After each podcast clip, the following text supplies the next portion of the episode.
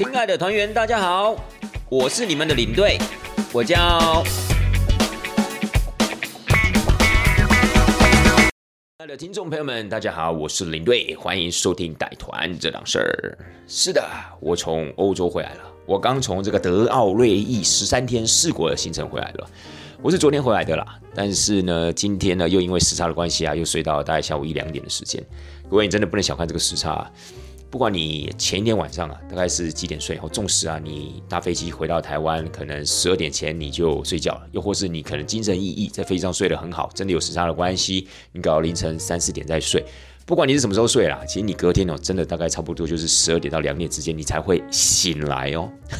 对，因为现在差六个小时嘛，不管是德奥瑞伊都是跟台湾差六个小时的时差，所以这两个小时的时差您算一下嘛，如果是下午两点的话，差不多就是当地的时间早上八点。所以啊，一定会受到这个时差的干扰的。但是呢，因为今天要跟大家做这个节目分享啊，所以当然也不可以偷赖床了。如果我在想我赖下去的话，可能搞不好三四点都有可能。好了，亲爱的大家，但是今天这一集啊，虽然说很想要跟大家分享这个热腾腾的这样的一个德奥瑞意十三天这样子的一个心得分享，但是不要忘了，我们的瑞士还没有讲完，好吧？我们瑞士这个真的是让我有一点惊讶，怎么会？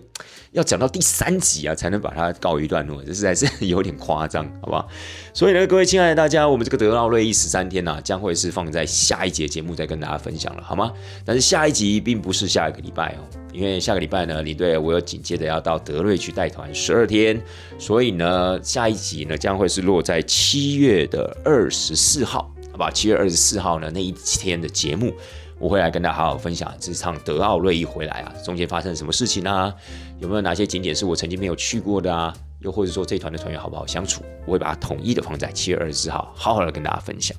那咱们今天呢，就废话不多说，赶快进入我们的正题。否则我在想说，如果今天这一集啊，再也没有把这个瑞士火车讲完的话，那真的是，呃，可能会有民怨哦，对不对？可能会有客诉。好不好？现在说在带团的时候没有客数，没有想到在做广播节目的时候会有客数这个样子。好了，那赶快呢来进入我们的正题吧。那我们上次讲到哪里？我们上次讲到这个伯恩，对不对？伯恩的行程结束之后啊，我们就准备要前进到少女峰地区了。在正式的讲述我们在少女峰那边遇到什么情况之前，我们先要稍微的跟大家科普一下这个少女峰地区。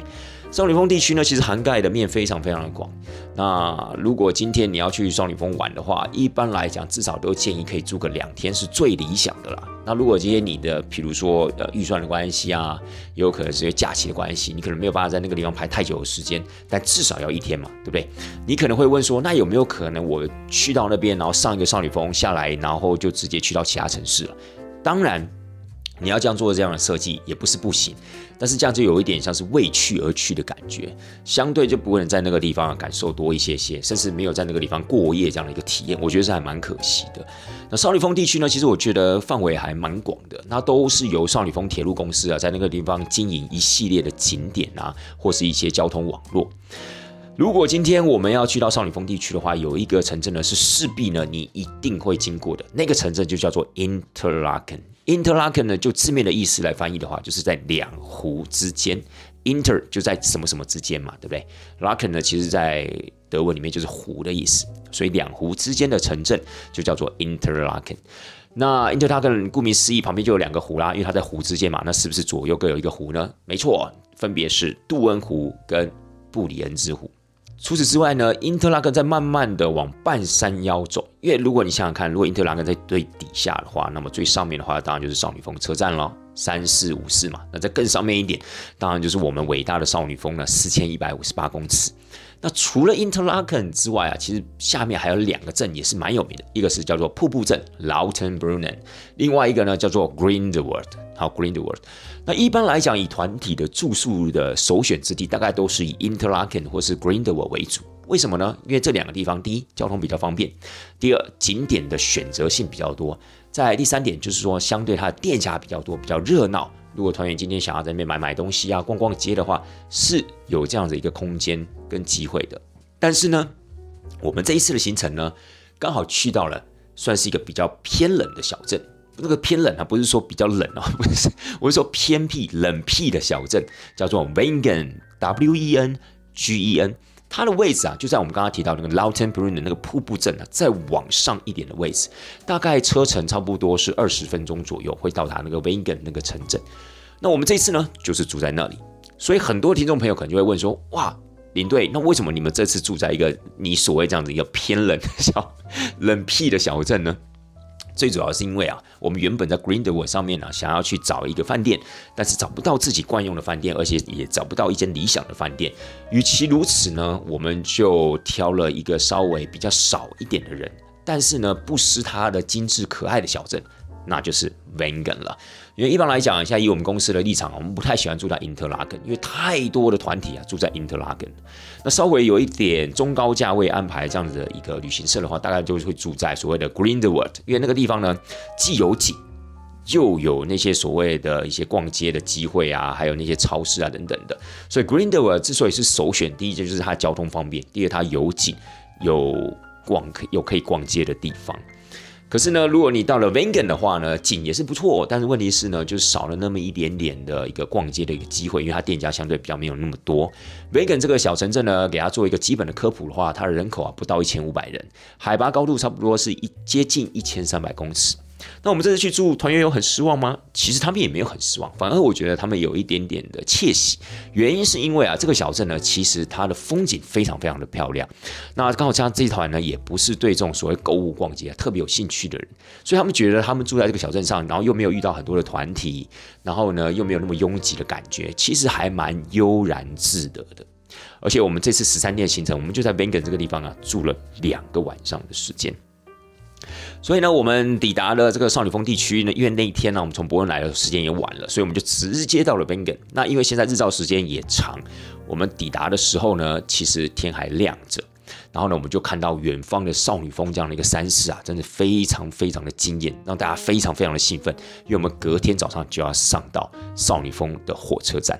所以呢，我们就在那个地方停留了一个晚上，带着这样的一个期望呢，我们就入睡了。隔天早上起来，没错，咱们就是要进攻到少女峰火车站。这少女峰火车站呢，成立于一九一二年，哦，一九一二年就铺设了这个所谓的少女峰铁路。但是呢，我们从 Vengen 上去呢，其实有一段是属于它的接驳铁路啦。真正的少女峰铁路，就是原始的少女峰铁路，其实应该这样讲，是从 k l e n s h a d e 开始，一直到上面的 Jungfrau Joch，也就是所谓的少女峰安部少女峰车站。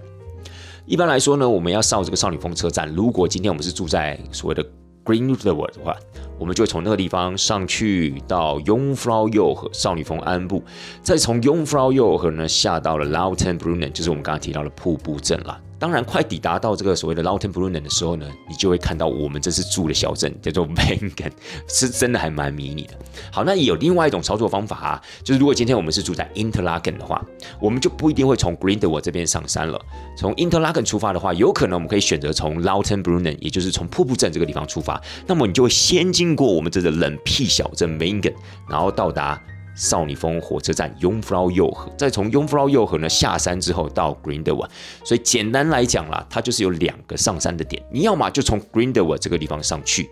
然后从 Lauten Brunnen 下，或是你从 Lauten Brunnen 上，从 Greenwood 下。所以以往啊，我们的瑞士火车行程，又或是我们的德瑞行程，只要有上到少女峰的，大概就是这两种方式上山。那我们这次因为是住在 Vengen 啊，所以我们当然就没有得选了，我们就从 Lauten Brunnen 那个方向啊，就这样上去啦。上去之后呢，各位这个地方一定要先跟大家说明一下，一定要给大家一个心理建设：少女峰铁路啊，现在呢超级无敌多人。尤其到了 Jungfrau Joch 和少女峰安部啊，少女峰火车站之后啊，那个真的是满满都是人，一点都不夸张，团体超级无敌多，尤其是亚洲的团体，印度、台湾、韩国、泰国，大概这四个国家的团，大概就占了人数大概六成以上，我真的一点都不夸张，而且上面的满满都是人。少女峰其实在我们带团人的经验里面，它也是最容易。引起高山症的一个地区，很多人都会想说啊，我去瑞士玩啊，会不会有什么高山症的问题啊？上什么呃，到什么马特洪峰、冰川天堂啊、贡纳格拉特啊、白朗峰啊，什么什么之类的。其实，以上刚刚提到那几个地区还不太会有高山症的问题，但最容易让高山症压起来的地方呢，就是我们的美丽的少女峰。当然，一方面呢，就是因为它本身的站体是在室内的，所以你一从火车下车之后呢，你就是一个密闭的室内空间，所以本身呢，它就会让你一些就是呃高山的反应呢会加剧。好，比如说脑袋沉沉的啊，头晕晕的啊，又或者说甚至有些人会心跳加快之类的。然后又加上人很多的关系，因为人很多啊，大家都在吸氧气、吐二氧化碳嘛。所以势必呢会导致那个地区啊更产生缺氧的一个状态，所以呢有一些人可能他的反应就会更加剧烈，那更不要讲说在旺季哦，在旺季的那个少女峰的时候，那更是人满为患，然后加上我们在少女峰上面待的时间又长，绝大多数的时间又在室内，甚至还在里面用一餐，所以啊常常就会有人在用餐的过程中，或是可能一个小时、两个小时过程中，本来还没事的。但是后来觉得，哎，自己好像有一些高山症的反应，所以啊，其实我们在操作少女峰的一个铁路行程的时候啊，是最最担心也最棘手的一个情况。好了，所以稍微跟大家分享了一下，就是有关于少女峰的一些基本的资讯之后，我们这一团到了山上之后，运气非常的好，没有人有什么比较严重的一些什么高山反应啊，其实都没有。但是当然，我们还是必须要受到这些人潮的一个影响，就是大家还是会觉得，哈，怎么上面人这么多啊？你也知道嘛，出国去玩，一旦遇到那种人潮很多的时候，心情啊难免阿杂，而且又遇到那个全身上下都是咖喱味的印度人的时候，心里更是阿杂，好不好？所以呢，我们上去之后呢，基本上以团体的操作来讲，在上面都一定会用一餐。所以当我们团体抵达的时候呢，餐厅的人员就跑来看到我啦，他就跟我说：“哎，你们几点几点要吃饭？”哎，真是一个噩耗。为什么呢？原来啊，其实我们在上面吃饭的时间，如果可以摆在下山之前。那当然是最棒的。可是有时候因为餐厅的安排的关系，有些时候因为团体多的关系，它的用餐时间就会把你在上面的行程呢给切一半。就说你在差不多中间的时间的时候，你就要进餐厅吃饭了。吃完饭之后呢，下面又有一个不多不少的时间，所以有时候啊，在团体的操作上面啊是蛮伤脑筋的。刚好这次呢，我就遇到这样的一个尴尬的情况，就是我行程要先走一半，然后去吃饭，吃完饭之后再走下一半。那没办法，遇到了还是遇到了。我们在少女峰山上呢，我们就先稍微的带大家走了一下观景台，去了一下冰宫，然后呢，我们就必须要先赶到餐厅去吃饭了。那当然这个时候呢，我也会跟团员讲一下，说，哎，各位有没有要写明信片啊？如果需要写明信片的话呢，就稍微的去那个纪念品店啊，把你的明信片买一买，记得要买邮票哦。买完邮票之后呢，我们就到餐厅啊，一边吃一边写。可能很多人就问说，哦，为什么一定偏偏要在少女峰这边写明信片呢？明明时间都已经这么赶了，对不对？但最主要就是因为它有欧洲最高的邮局啊，它的邮戳是非常的有纪念价值啊，所以当然很多人都会想要在这个地方寄张明信片。有时候还不仅一张了，有时候加上自己的亲朋好友四五张都有这样的一个可能。所以呢，必须要预留一些时间呢，让他们去写明信片。因为大家可能在来之前，搞不好有些人就已经做过功课了。哇，在少女峰这个地方啊，一定要写一张明信片啊，一定要有这个少女峰铁路的邮戳啊，然后呢寄回去台湾啊，这样子啊就有很大的纪念价值。好了，所以我们就让大家买一买明信片，就到餐厅里面。各位，餐厅一样人满为患，一点都不夸张。其实之前在疫情前的时候，我们就知道少女峰山上的餐厅啊，always 都是这样的状况。用餐时间呢，大概就差不多介于四十到五十分钟之间，而且它上菜非常非常的粗鲁，上菜非常非常的没有礼貌，所以它就是一个一个盘子丢丢丢丢到你的面前。然后呢，你可能还没有吃完主餐，它的那个甜点呢就已经放到你面前了。然后你看，哇，冰淇淋。怎么这么早拿出来？它就融化了怎么办呢？不知道什么原因呢？它也融不太快。但是 anyway，它就让你在吃，可能还没有吃完，快吃完的同时，它就已经先把这个甜点上给你了。这种催促感觉总不是很好，但它就是要增高它的轮桌率嘛。而且它后面的团就是真的一团一团都在外面等。所以呢，也不仅仅就是我们所有的团体都这样。所以一般来讲啊，上到少女峰的这些团员，其实他们并不会有什么 complain 啊，或什么之类，因为他们看到每一团都这样子，其实也就没有什么好 complain 的。他们真的要 complain 的话，也是 complain 少女峰，也不会是 complain 我们的公司，你懂吗？好，所以山上的。用餐的情况就是如此，而且还有个更好玩的，我们刚刚是不是有提到印度团，对不对？你知道吗？印度人甚至在少女峰上面有他们固定使用的餐厅。什么叫固定使用？就基本上那个用餐的区域啊，因为其实少女峰那个火车站上面呢，就是永福老幼儿上面有蛮多的一些用餐的区块的。那一般来讲，绝大多数的团体大概都是打散使用，只有印度人他们会集中在其中一两间餐厅。其中一两个用餐的区域，然后呢，你每次从那几个区经过的时候，你就会闻到浓浓的咖喱味。但其实我个人不是很爱啊，因为其实我觉得那个真的不是很好闻。其实我不知道哎，我觉得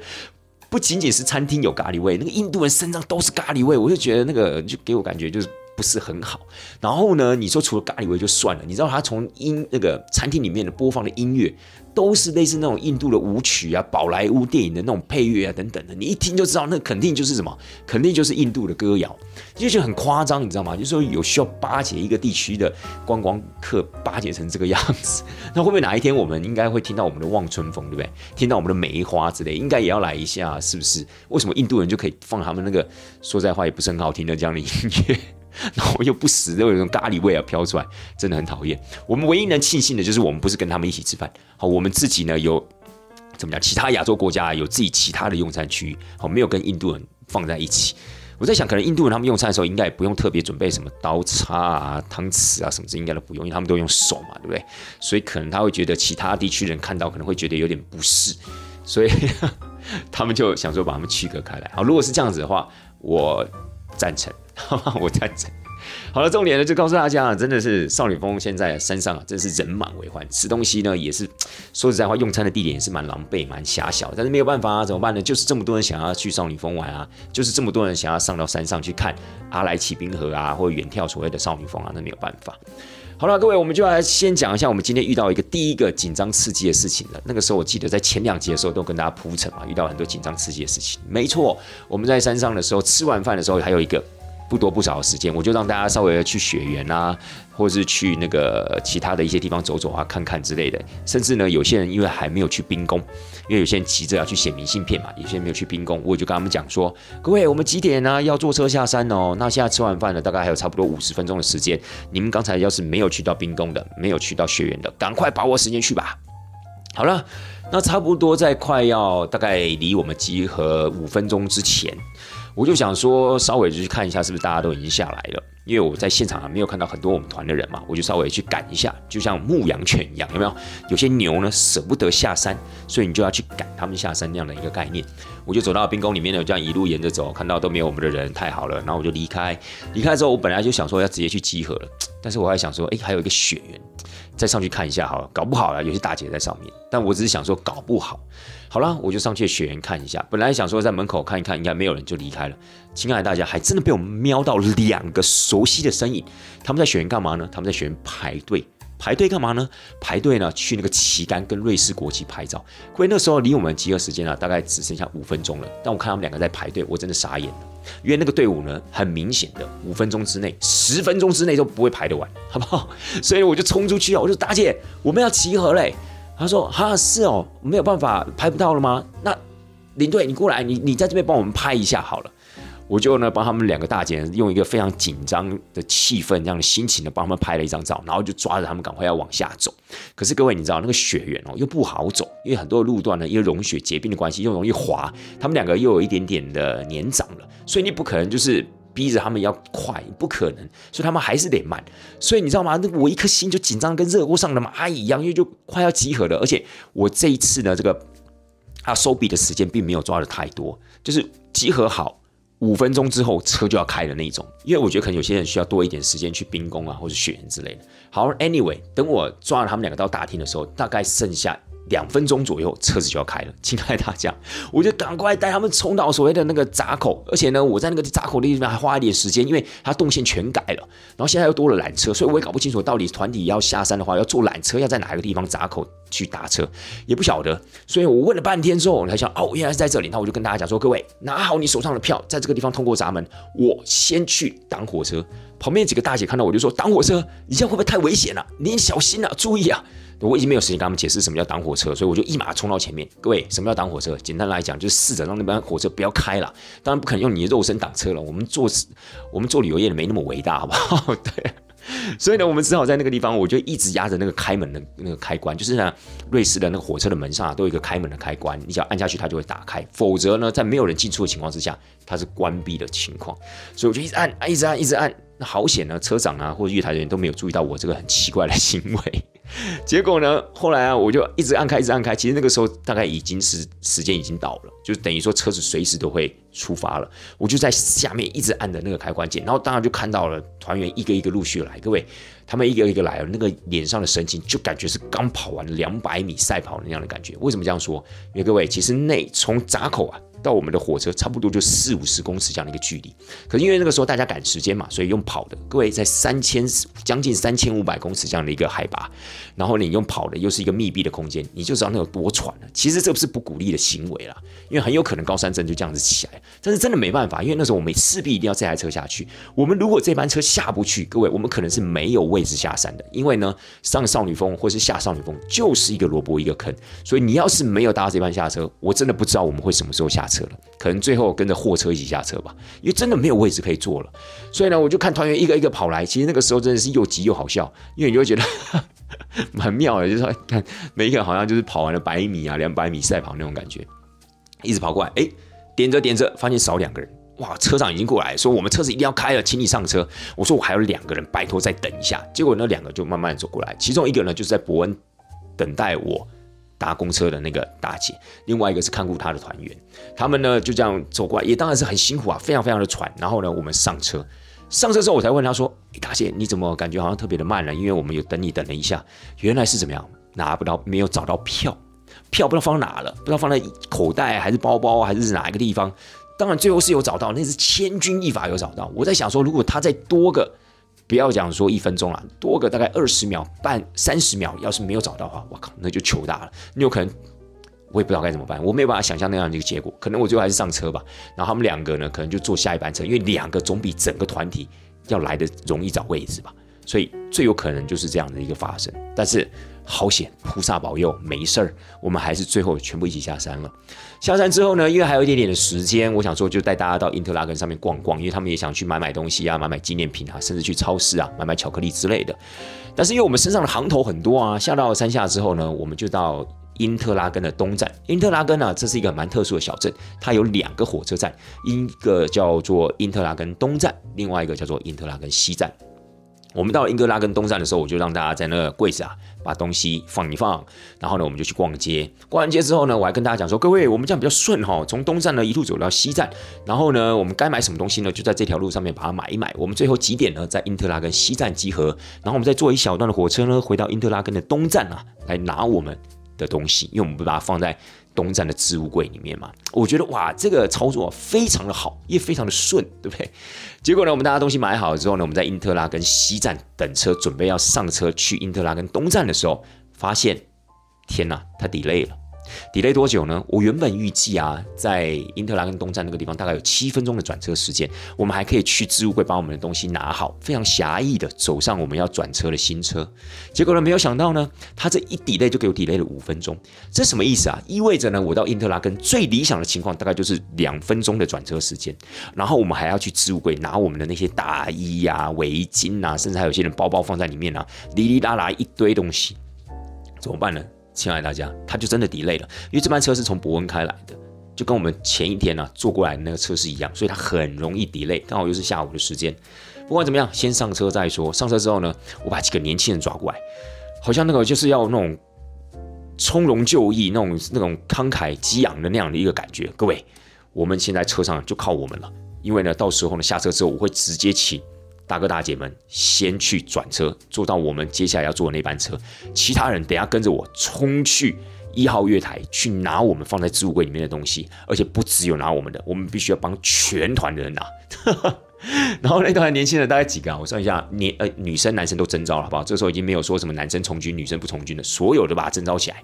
大概有五六个左右，加上我七个人。我刚刚说我们七个人身负重任，这次啊。不成功变成人，要是没有成功，咱们就没有车回去，咱们就要坐下一班车回去，然后大哥大姐就会被我们放丢包在这个车上，所以各位这个非同小可，所以我们一定务必要完成任务，亲爱的大家就靠大家了，所以我们就把所有的那个置物柜的钥匙集中起来，然后分发给每一个人，哇，那个好像在抽生死签的感觉有没有？就看谁的柜子里面的东西可能会比较多或比较少。好了。就差不多从因他跟西站到伊克拉跟东站，火车的时间大概就三到五分钟。一到了东站，门一打开，啪，我们就好像是那个跟赛狗赛马一样，你知道吗？那个门一打开，我们就这样冲出去。然后呢，马上冲到了一号月台上面，然后试着把每一个柜子都打开嘛，把里面的东西全部把它拉出来抱在身上。因为那个时候其实放的很零碎，因为没有想到最后是这样的方式去拿嘛，所以他放的很零碎啊，又有什么提袋啊，又有水果啊，又有围巾，又有手套，又有毛帽什么之类的。啪，我们就这样试着分好自己的柜子，然后把所有东西抓着，然后我们再从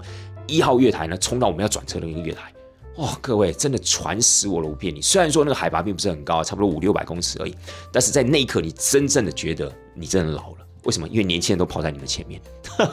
年轻人都在前面，就我一个人呢，就像一个，也不能说像那种小老头啊，但基本上就像一个中年大叔一样，在后面追着他们跑那样的感觉，真的跑不动。我跟大家讲，真的跑不动，很狼狈。那个东西呢，一边跑呢，一边又快要掉下来，感觉你又要 hold 住它。年轻人跑到车上的时候，我大概输了他们大概有十几二十秒吧。我在我在跑到车上，那这个时候很多人就说：“哎，真的假的？两分钟你们这样够转车、够拿东西吗？”当然是不够的，亲爱的大家。不过好险那班车有等啦，因为其实呢，我们从英特拉跟西站出发的时候，那个火车上面有很多人啊，都要到英特拉跟东站转车，所以呢，其实基本上那台列车是有特别等我们的，大概有多等了我们三四分钟的时间，才让我们有这样子的一个机会啊，可以拿好所有的东西上车。然后我们一上车之后，当然所有的大哥大姐都给我们一个热烈的鼓掌，因为他们实在是太感动了。我们真的可以如期的上车，而且是可以怎么样达成任务，没有一件东西少，也没有任何一件东西掉在什么月台上啊，比如说掉了一根香蕉啊、围巾呢，还是手套都没有，全数抵达，全数的商品都被人家什么认列回去。所以呢，我觉得哇，真的是今天啊，真的是上冲下洗啊，只能这样说。所以这个上冲下洗一番之后呢，真的大哥大姐自己也受不了了，因为大哥大姐不仅他们虽然是没有去拿东西啊，但他们转车也转得非常的紧张啊，转得非常的刺激，因为他们也不知道车子会等啊，所以他们也是走得很快啊，甚至有些人小跑步之类的。但是我要跟大家讲，参加瑞士火车行程就是有可能出现这样的一个状况。所以现在在耳机对面的听众朋友们，如果你们即将要去瑞士自助旅行，如果你们已经报名了瑞士的火车行程，不管是哪一家，但即将要去瑞士的，你们一定要先做好这样的心理准备。不管你的策划是多么的精密，一定多多少少会出现这样子的一个惊险刺激的一个状况，好不好？但是不管怎么样呢，就是要安全第一，耐住性子把它解决了，好不好？这就是我们这次呢遇到了很刺激的这样 这样的一个事情啊！不好险，不是每天发生。要是真是每天发生的话，我想我那批大姐们，她大概早已经投降了，已经怎么样？已经无心恋战了，对不对？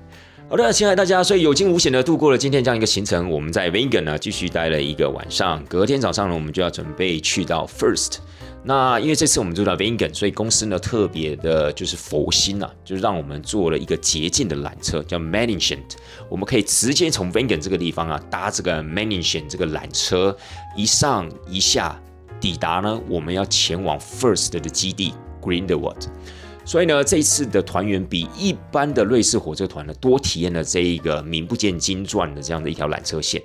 但是也因为大家对这个缆车线没有多余期待，也没有多余的一些呃了解。所以，当我们坐这个 Mansion 这样的一个缆车啊，上到 Mansion 山上的时候，哇，大家为之惊艳。没有想到还有一段这么漂亮这样一个缆车。这个 Mansion 的头段呢，也不是讲说头段啦，就是在 Vengen 这一段，就是从 Vengen 到 Mansion。那到了 Mansion 上面的时候呢，它其实还可以走一段践行啊，到 Mansion 的这个山头。但是因为我们时间不够的关系，而且我们搭乘这一段原本只是做一个比较快捷的一个接驳。怎么说呢？原来啊，其实我们也可以从 Vengen。用坐火车的方式直接坐到 Grindelwald，然后再从那个地方呢前往 First 的一个缆车站。那这样子的一个情况之下，我们公司是完全不用花任何钱的。原因是因为我们本来就是用瑞士国铁嘛，所以我们搭铁路的接驳当然就是包含在我们那个车票里面啊。可是呢，因为公司还是觉得就是说，让我们这团的团员住在 Vengen 这种比较冷僻、偏冷的地方，所以呢，他们觉得还是觉得应该让团员啊做一个比较快捷的方式，也算是对团员的一个弥补啦。就是我们不要再坐这个火车啊，这样绕到 Grindelwald，我们直接坐缆车切到 Grindelwald 下去。哦，一方面比较快，一方面多了一个体验，所以我才说，其实公司啊还算是蛮佛心的，就是蛮愿意为团员设想做付出的。否则我们真的可以不需要花这个 Venetian 这个缆车的钱。好了，不管怎么样呢，我们坐这个 Venetian 的缆车啊，我们从 Vengen 到 Venetian 的山头的那一段，其实坐差不多一台可以容纳七十七十五个人左右的缆车，但这个缆车超屌，为什么呢？这个缆车上面有设一个开放的阳台，各位你有看过那种缆车吗？一般缆车我们不就是一个密闭的一个载体，对不对？就人走进去，门关起来，它就慢慢的升上去嘛，对不对？不管是大中小都是一样的嘛。但这个缆车，它在缆车里面啊，有一个旋转楼梯，它可以让你走到车顶，车顶有一个开放式的一个阳台，你可以抓那个阳台栏杆呢，在那个地方感受一下那个风啊迎面吹来那样的一个感觉。当然前提你不能有高山症了，如果你有高山症，你在那个地方应该会岔晒，你知道吗？然后冷，然后又可怕。各位，那个缆车真的很酷，它就有一个缆，有一个阳台，可以让你出到外面的，可以走到那个缆车的顶上。哎，我真的也没见过这种缆车。我带瑞士火车团，说实在话，不能算多了，但是也真的大概差不多十次上下，我没有一次看过这样的一个缆车。我觉得我个人也是非常非常惊奇。但是我要跟大家讲，这个上到这个缆车阳台上面要另外收五块瑞士法郎，当然就给他付了啊，对不对？我就跟团员讲说，各位，我们今天来。公司呢，其实已经仁至义尽，让大家可以坐到这个 Mansion 的缆车，可以上山头看一看，然后再用快捷的方式啊下到我们的 Greenwood。但是大家如果你没有高山症的话，而且你有心想尝试一下的话，真的自己多付这五块瑞士法郎，上到这个阳台上面，我敢保证一定是你一生中非常独特的一次体验。好啦，所以大概有五六个人，算。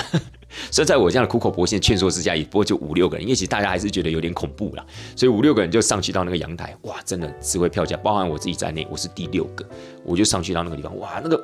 真的很冷，那个风吹过来就好像，虽然说时速也不是很快啊，大概时速大概就三十公里左右这样的一个速度，可是还是真的蛮可怕的。你就发现你旁边的那个景色啊，越来越下面，越来越下面，然后你越来越高，越来越高。其实真的要没有惧高症的人才能上到那个阳台，否则你那五块钱瑞士法郎真的是白花了，因为你赶快上去看一下就下来了，可惜。那辆缆车其实也没有多长的时间，大概就是接近。六七分钟的时间就帮你开到了山头了。山头上面有很多的一些游乐设施，大概都是类似的那种小朋友啊他们会玩的那种运动项目，平衡木啊、溜滑梯啊、跳跳床啊。哦，那边还有一个蛮好玩的，就是有一个木质的保龄球道，还真的给你放了几个保龄球瓶，还有几颗保龄球在那个地方可以这样推。然后它还有一个很大的一只牛的造型的那个所谓的溜滑梯。我就跟团员开玩笑说：“哎，各位，如果你们之后去土耳其，你会看到有所谓的木马屠城机的那只木马。”对不对？但是这一次你上瑞士呢，虽然说没有木马屠城机那种经典的历史画面，但是你可以看到木牛溜滑梯，一个木牛溜滑梯哦，很大哦。我个人觉得还蛮大的，不是那种小小的放在那种什么小公园里面那种溜滑梯，不是哦。它那个真是很大一只木牛。各位你们去查那个 Mansion，到时候我会把这个关键字也放在我的节目内容说明里面，让大家可以稍微去查看一下。好啦，我们在山头玩完之后呢，我们就另外坐了他的缆车再下山。不是原本那条，我们原本那条是上山的，然后你要到古林德文，你要从另外一边换一个缆车站，坐他的那个小缆车。那个小缆车里面大概有十个位置，坐那个小缆车开三十分钟，你可以开到 Greenwood Terminal 这个站。据说这一段缆车啊，也是怎么样，也是在瑞士的所有的缆车系统里面啊最长的缆车路线，所以它要让你坐三十分钟，然后坐三十分钟才会到 Greenwood Terminal 那一站。好了，不管怎么样，我觉得这一。这一次的这个缆车之行啊，Mansion 这个缆车之行，对我们来讲算是一个非常惊喜的一个安排，因为所有的团员都不知道，然后在行程中也没有特别跟大家说明，所以大家对这个缆车是完全陌生的。然后当然，他们就是非常非常喜爱这一段缆车。不过这个部分真的要感谢我们的公司啦，就是他们愿意花这个钱呐，让我们的团员有这样子的一次体验。当然，如果你没有做到 Vegan 的话，是不会刻意去做这条缆车路线的。否则你其他等于是专程跑过来做，其实没有什么特别的意义。好了，也是因为如此呢，所以我们到达了 First 的时候已经蛮晚了，因为团员还在那个山山头上面啊，那个缆车的山头上面花一点时间呢玩他那些运动项目嘛，体验嘛。所以那个时候我们抵达 First 的时候，差不多已经是十一点、十一点半的时间了。哇，各位一样，跟少女峰 Jungfrau Joch 一样，人满为患，那个地方满满都是人。各位，我在买票的时候就花了我大概将近半个小时排队。然后呢，我们在买票那个地方啊，它有一个山上设施的一个使用人数以及排队需要的时间，它有一个这样子的电子公布栏。First 是这样子哦，你如果坐它的缆车线呢，一路往上的话，最上面的一个高度大概接近两千两百公尺，然后呢，途中你会经过很多的一些惊险刺激的一些呃游乐设施，那这些游乐设施呢，包含了在山顶的部分呢，有一个极速飞椅，然后还有另外一个可以绑你绑在一个老鹰翅膀下面呢，一样也是极速飞行这样的一个装置，我称之为叫做笑傲飞鹰。但是好像跟我们的那个什么剑湖山啊，还是九族文化村那个消耗飞是不一样的。那 anyway，它就是在山顶啊，接近两千两百公尺那个地方，它有一个游乐站。游乐站那个地方呢，它就是有这种比较刺激的这种飞行的项目。然后下山的时候，每一个缆车站啊，它都会有一些既定的游乐设施，比如说卡丁车啊。比如说像是滑板车啊等等的，其实这些设施呢，我觉得或多或少都有它的一个危险性跟风险性了。所以我真的都跟团员讲，就是说你们还是要自己考量清楚，你要真的确定自己有这样子的一个驾驶能力，然后确定自己呢可能在用这些东西的时候，相对是比较没有风险的情况之下，你才去操作。你不要说平常连脚踏车都不会骑的人，或是平常连转个方向盘可能都有难度的人，然后你还要硬要去玩这些游乐项目，那真的很容易会出事。但是，亲爱的大家，没有关系的。为什么呢？因为这次呢，我们在山下看到那个电子布告栏上面，每一项游乐设施都显示要排队一百二十到一百五十分钟。各位，两个小时到两个半小时，我们在这个山上。也不过就是给大家放了差不多两个小时的时间，或是最多也就两个半小时的时间。然后呢，他这些游乐设施要排那么多，那是怎么样？从买票那个时候就开始排队了吗？对不对？真的很夸张啊！上面满满都是人。然后我们坐缆车上去的时候，真的看到，因为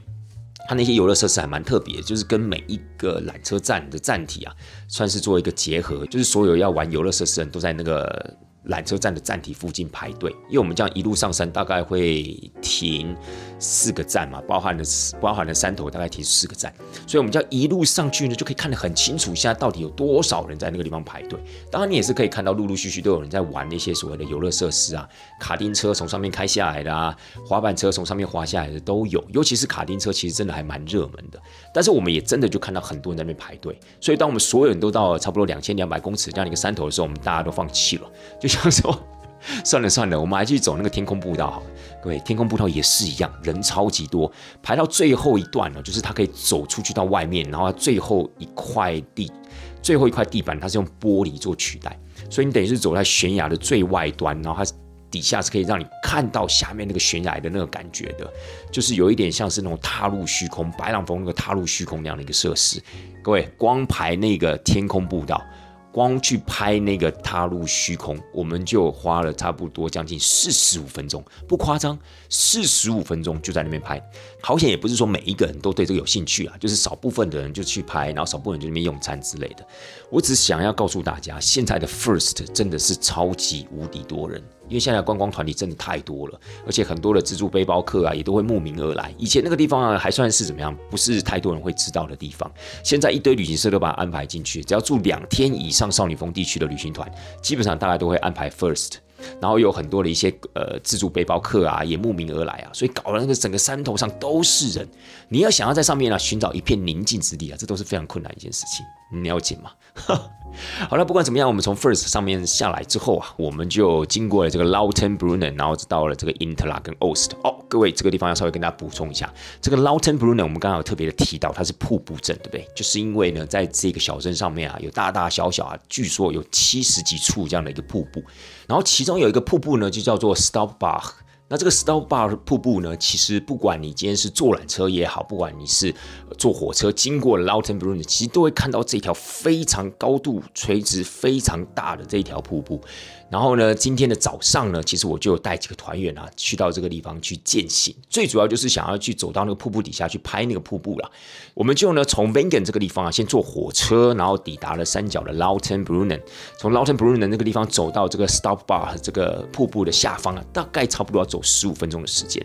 我们走到下面的时候，我发现它还有一条啊。楼梯沿着这个小山丘上面延伸上去，我们就想说啊，既然来了，就上去看一看。哎，没想到这个小道呢，这个沿着山丘这个楼梯呢，可以一路走到这个 Staubach 这个瀑布的后面，它后面就有点类似水帘洞，然后瀑布就在你面前这样倾泻而下，蛮壮观的。虽然说它的水量啊并不是很大，有点像那种涓涓细流，而且它其实下降到。地面的时候啊，其实已经有一点像是这种水雾的感觉了。可是你还是可以看得非常非常的清楚，所以我觉得哇，这个我还真的不知道我们可以走到这个 Stop Bar 的后面。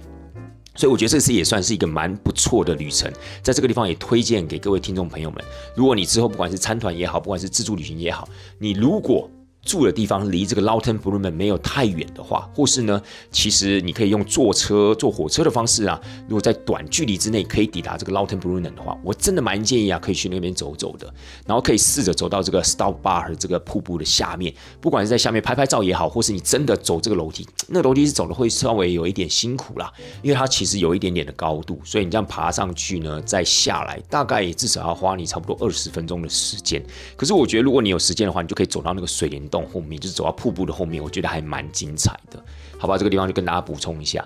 然后接着呢，我们一行人呢离开了 First 之后呢，就从 Grindelwald 那个地方坐火车又回到了 Interlaken Ost，就是昨天我们冲去拿我们的包包、开我们的置物柜的那个地方。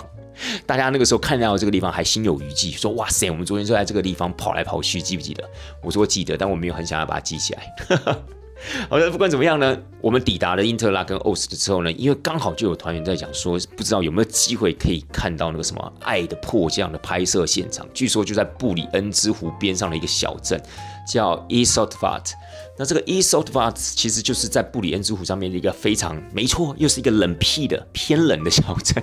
但是因为拍的这个什么《爱的迫降》，据说就是男主角玄彬是不是在那个地方有一个一个码头上面，一个木质的一个码头的浮板上面呢，在那个地方弹钢琴还是怎么样？我也不知道为什么他在那边弹钢琴，很奇怪。因为我没有看那部片，但听说那部片的风景还不错，有蛮多的一些瑞士的一些取景观的取景处啊，都是在少女峰这地区附近。那我就想说，好吧，还有一点点时间，那我们就试试看吧。我们就从那个 in class 跟 OST 那段，我就稍微查了一点资料嘛。原来从因特拉跟欧斯的因特拉跟东站那个地方啊，有一零三号公车。这个一零三号公车呢，就可以把你带到那个冷僻的小镇 Eastvad。可是你会发现呢，当那个游览、当那个巴士啊停在他们的那个所谓的停车场的时候，你会发现，哎，人潮开始多了，然后大家不约而同都往湖边走去。你大概心里就有底了啦。那我们就走过去啦。结果就发现超级无敌好笑。原来啊，在那个木质的那个码头上面，在前端还设了一个闸门。这个闸门呢是你要投钱才会打开的电动闸门，投多少钱？各位，你要投五块的瑞士法郎，你就知道瑞士人多会赚钱。当然了，这个有时候也必须要为这个小镇的居民啊去去说去说明一下，就是其实那么多的观光客来到这个地方哦，当然也会吵啊，也会造成他们的交通上面的一些堵塞啊等等的，所以他们可能也是说想要试着用这样子的一个呃这样子的一个回馈金呢。可以让他们的心中稍微平衡一点哦，不然大家都来消费我们这个城镇啊。那说实在话，你们也没有在这边买什么东西，然后也没有对这个城镇有什么贡献，然后你们来这个地方就带着噪音啊，还有这个所谓的交通混乱的问题，所以呢，他们就在那边开始收钱了。但是收这个钱，其实我觉得收的蛮好玩的，因为事实上你走到湖边，其实你可以直接的看到那个码头。那你就可以想象一下，就是男主角在那边弹钢琴的样子。当然，码头上面是没有钢琴的。你知道有多少？我们里面有一些团员，他有看过《爱的迫降》，但可能他不知道景点在这边拍摄的啦。但他们都知道，对对对，我记得那个地方上面有一个钢琴，然后男主角玄彬这边弹钢琴。你知道有很多人来到这个地方，误以为那个板子上面、那个浮板码头上面还有放一台钢琴。你真是太天真的孩子，怎么可能呢？钢琴放到那个地方，然后下雨就让它淋吗？对不对？怎么可能？所以当然是没有钢琴的。你必须要自己幻想、自己脑补，知道吗？可是唯一的好处是，你纵使不付那五块钱，你一样可以看得清清楚楚。你只是走不上去而已。所以在这个地方给你们一个非常有用的资讯：如果真的有人想要去 Estevat 这个小镇朝拜《爱的迫降》这个拍摄景点的话，你基本上呢，其实你不用花任何钱，你走到湖边，你就可以看得清清楚楚了。除非你真的是很想很 gay 拜的在上面假装男主角在那边弹钢琴，那你就真的得付这五块的瑞士法郎走上那个码头。那也因为那个地方真的太无聊了，对。真的蛮无聊，因为我们没有人走上去嘛。那因为那个地方真的太无聊，其实我们大概停了十五分钟啊，我们就坐上了船。因为在布里恩珠湖上面有游船，我们就等于是坐一零三号公车从因特拉根东站坐到了这 Estva 这个小镇，很快啦，大概差不多十五分钟左右的一个时间。然后呢，我们在这个地方待了十五有二十分钟，我们就跳上了这个船，然后让这个船呢又载我们回到因特拉根欧斯特。所以其实我觉得后来好像大家对这个游船还比较赞许，对这个 Estva。这个所谓的这个码头这样子的一个拍摄景点，说实在话，真的是觉得蛮失望的。可能他们觉得是没有钢琴吧，或许有个钢琴会更好这样子。好了，不管怎么样呢，我们就坐这个船呢。大概这个船程多久啊？其实我有点点忘记了，好像差不多接近半个小时。好，差不多接近半个小时的时间，我们就回到了印德拉跟欧斯特。然后从那个地方呢，接上我们原本应该要坐的这个黄金列车啊，就一路的。前进到留声啦，也就是我们在行程中的最后一个城市，最后一个景点。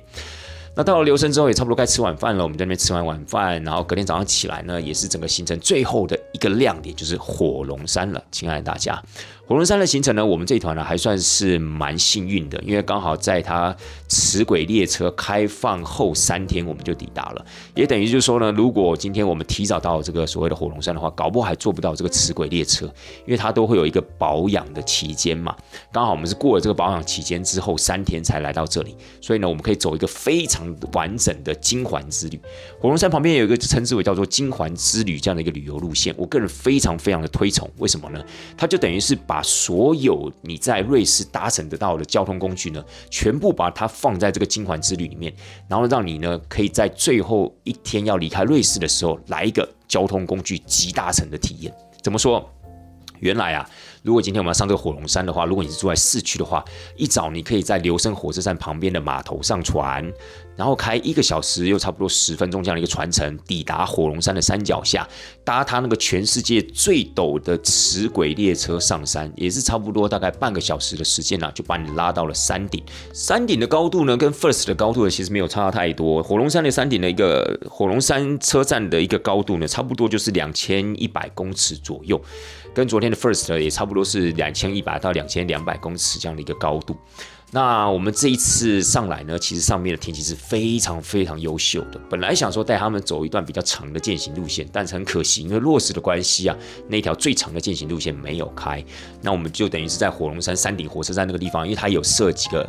蛮不错的观景台，我们就把那边观景台全部走一走，然后让大家在上面有个机会啊，可以稍微的吃一下中饭，我们再下去。各位，重点来喽！我们下去的时候不是原路下去哦，不是走齿轨列车，然后下到山底，然后再接船回到留声市区，不是。当然你要这样做也可以啦，但它金环之旅呢，就是标榜的时候你可以用不同的方式上下山。于是下山的时候呢，我们就选择了大缆车接小缆车。那个小缆车其实也要坐蛮久了，我个人觉得大概有二十几分钟的时间。大缆车。接小缆车，小缆车到山下之后，我们还要走一小段路程去搭公车，然后那一班公车可以把你直接接回留声火车站。所以你看哦，如果你今天呢细数它这些使用到的这些交通工具的话，你就会发现，我们是先坐船，然后再坐火车上山。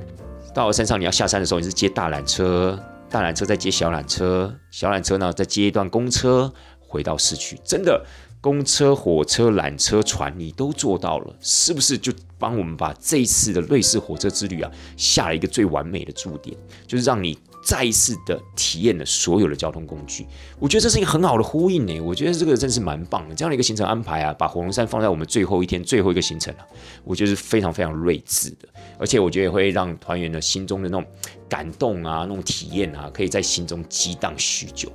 好了，不管怎么样呢，我们在留声这个地方，除了火龙山行程之外，我们就带大家去看一下卡贝尔桥啊，去看了一下所谓的狮子纪念碑啊，啊，狮子纪念碑现在正在维修啦，不知道硬架拆了没？至少我那时候去的时候。挡住狮子的那个鹰架是拆掉了，但是狮子以下的部分呢，那个鹰架其实还保留着，好吧？这个部分也是给听众朋友们一个讯息。如果你在未来啊，下半年啊有机会要去到留声的话，你就要稍微的先有一个心理准备，然后有可能呢还有这个鹰架的维修的状况。好了，那留声的行程结束之后呢，我们就要准备去苏黎世机场，就准备要回家了，亲爱的大家，也就代表说我们的瑞士火车之旅啊，真的差不多要把它分享完毕了。好了，来这个地方跟大家讲一下，就是这一次呢，呃，我们团中的几位大姐啊，说一句实在话，在整个行程里面，他们真的是蛮辛苦的，真的蛮辛苦。尤其在留生活，要留一些自由活动时间给团员们，他们其实基本上都是找一个地方坐下来，就再也没有移动过了。他们就是坐在那个地方等。那你也知道，长辈们他有时候不不太愿意去花钱，所以一开始我跟他们讲说啊，其实你们可以住在河，可以坐在河边啊，可以点一点东西吃啊，或者买一个咖啡啊、啤酒啊、红白酒之类的。但是老人家他们就是比较节省，所以他们等于是说去超市买一个水之后呢，他们就是找了一个比较阴凉的地方，就一直坐到自由活动时间结束。那一方面也因为他们真的累。一方面呢，也真的他们不知道要去买些什么东西，所以呢，这种的行程呢，对于长辈来讲，我我必须说一句实在话，是真的还蛮辛苦的。而且呢，有时候在自由活动时间，他们是真的是比较偏向于无助的啦，就是不知道要去去哪个地方买什么东西，所以他们真的是需要领队们要去充分的协助的。但是我必须说呢，就是如果你假设真的是呃不良于行的，或是你刚好最近有动过什么这些手术啊，可能不方便走比较远的路的话。我是真的认为不应该要来参加这个瑞士的火车之旅，因为它真的会比较辛苦，因为它真的会走很多的路。一般来说啊，以我现在同事的经验啊，跟我自己个人经验这样汇整在一起，我们觉得啊，参加瑞士火车之旅的行程，一天大概至少都要走到一万五到两万步哦。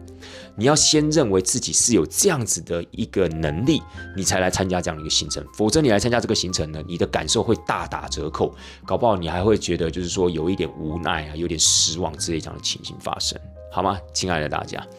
好了，各位，我们瑞士火车之旅的行程终于在这个地方啊，要稍微跟大家告一个段落了。利用三集的时间来把这个瑞士火车行程里面可能会遇到的状况啊，团员发生的问题啊，又是我们遇到一些惊险刺激的事情，又或是我们到了各个景点的一些简单的科普资料，在这里用三集的篇幅来分享给大家。那也希望呢，大家可以透过我们这三集的分享呢，可以稍微的了解一下这个瑞士火车的精髓啊，以及它的初衷，好不好？希望大家呢，每一个人去到瑞士的时候，都可以去好好的体验这些湖光山色、这些交通设施这种多元的文化，好吗？